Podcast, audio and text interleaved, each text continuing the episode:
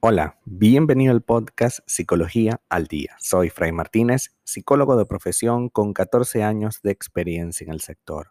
Como pudiste ver en el título de este episodio, hoy vamos a hablar un poco acerca de mi pareja es demasiado egoísta.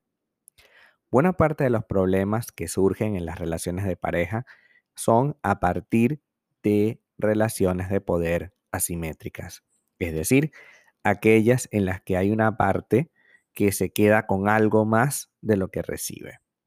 Estas asimetrías pueden adoptar muchas formas. A veces surgen quejas producidas por los celos que una de las personas siente al ver que no puede controlar a la otra. A veces también aparecen a partir de la dependencia emocional y la necesidad de contar con la aprobación constante del otro.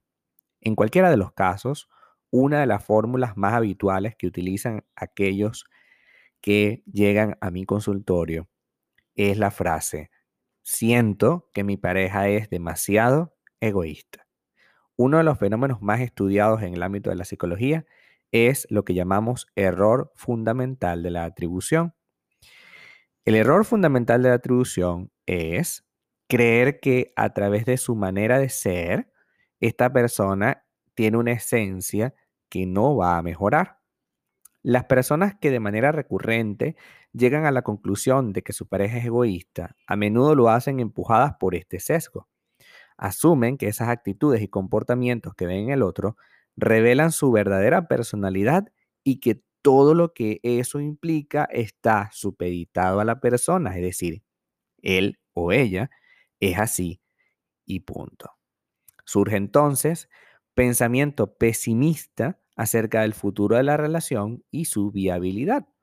Porque claro, es muy difícil estar, convivir con una persona que es sumamente egoísta y, que solamente piensa en sus intereses, ¿no?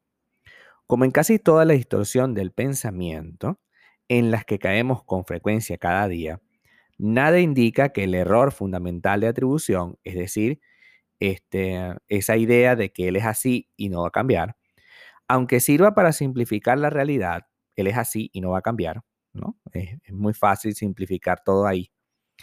A veces es cierto, a veces él es así y no va a cambiar, pero eh, ningún comportamiento puede ser explicado como si la persona estuviese totalmente desconectada de su entorno. Es decir, es posible que llegando a alguna decisión razonable, esta persona pueda modificar esa necesidad. Entonces, ¿qué puedo hacer si siento que mi pareja es egoísta? Primero, debemos recordar que si quieres afrontar el problema desde la perspectiva constructiva, hay que rechazar la idea de que el egoísmo forma parte de la esencia de tu pareja.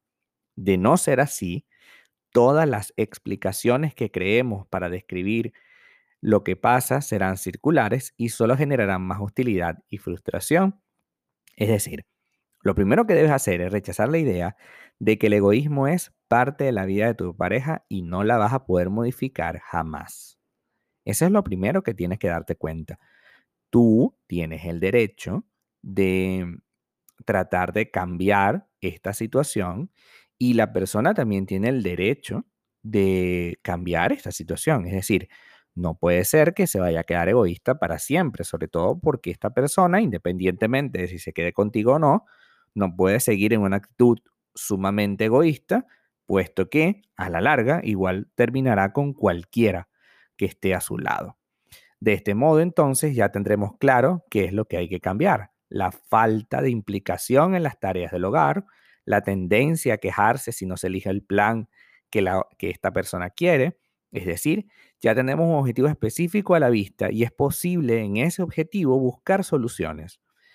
Entonces, vamos primero a darnos cuenta que esta persona no necesariamente se quedará así, egoísta para siempre, sino que yo puedo y tengo el derecho de este, buscar una solución a esto.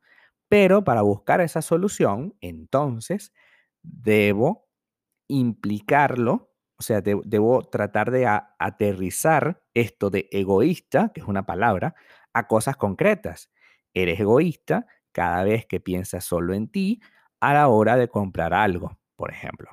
Eres egoísta a la hora de que solamente se haga el plan que tú tienes para el fin de semana. Eres egoísta al solo pensar en tu familia o tus amigos y no en mi familia y mis amigos. Eres egoísta con cosas muy puntuales y específicas de las cuales podemos sacar un crédito, podemos sacar una idea y un cambio.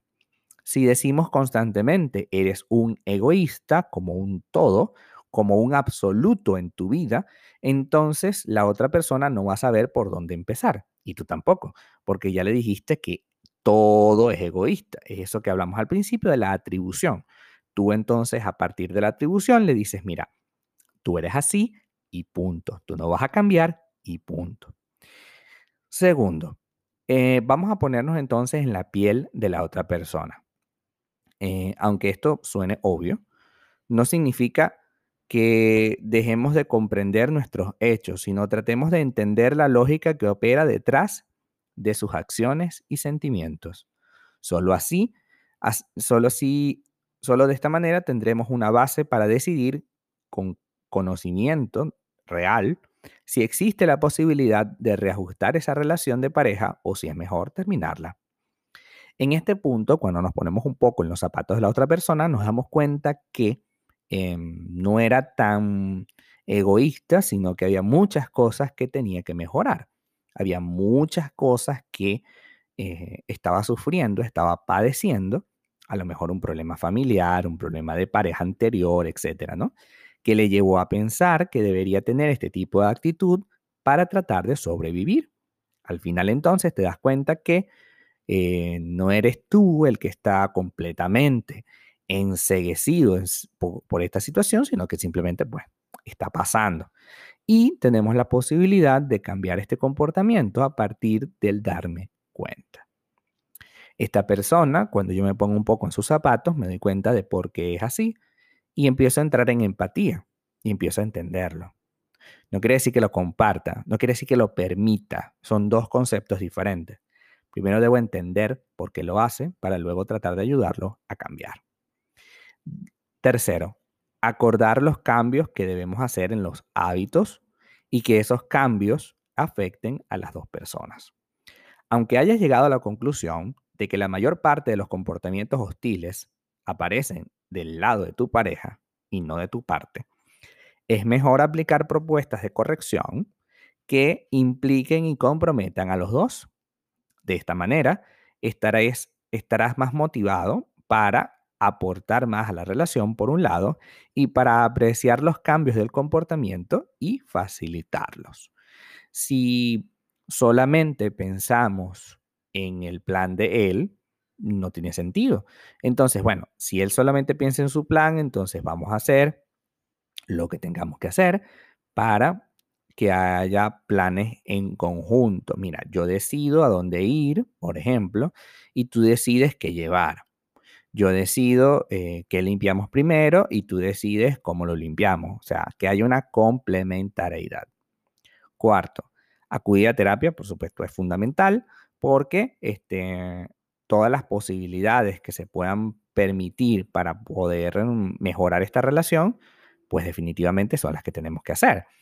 Terapia es lo que te va a ayudar y te va a permitir poder entender al otro y poder tomar decisiones mucho más serias. Incluso la persona en cuestión, la egoísta, también se va a dar cuenta a través de la psicoterapia que es egoísta, porque la persona egoísta no se siente egoísta. La persona egoísta simplemente dice, bueno, pero todos nosotros pensamos un poquito en, uno mismo, ¿no? Y, nos queremos cuidar. Y al principio eso puede sonar muy bien, pero en realidad esconde un trasfondo esa persona no sabe que es egoísta hasta que tú se lo dices. Esa persona que se reconoce ahora egoísta, entonces necesita un cambio de comportamiento y tú, su pareja, no se lo puedes dar. Tienes que llevarlo a terapia. Finalmente, si todo esto no resulta, antes de la ruptura, evita crear venganza. La ruptura no debe ser para nada interpretada como un fracaso, teniendo en cuenta que permanecer más tiempo con alguien así, que no ha cambiado ni pretende cambiar, pues es algo que no tiene sentido, ¿no? Pero una vez que se produce el rompimiento, No es recomendable cortar utilizando la situación como una venganza. Me voy porque tú eres un loco, porque tú no sirves y te dejo para que te coman los amuros. no, te dejo porque eh, esta situación no da para más, porque ya lo intenté, porque hemos estado trabajando para que tú mejores esta, este comportamiento y no lo has hecho. Entonces, bueno, lo mejor que queda es separarnos porque es la única opción que tengo en la mano, ¿no? La, utilizar la, el, el romper la ruptura como una venganza alimenta la sensación de malestar en el otro y al final no va a aprender absolutamente nada. Va a creer que las personas se van a separar de él por puro acto de hacerle daño y probablemente le vayas a crear una conducta también ligada a eso. Hasta acá nuestro episodio del día de hoy. Muchísimas gracias por quedarte aquí hasta el final. Si deseas saber más sobre mi contenido, www.fraymartinez.com para consultas online www.fraymartinez.com y también sígueme en mi Instagram, arroba fraymartinez20. Muchísimas gracias y hasta el próximo episodio.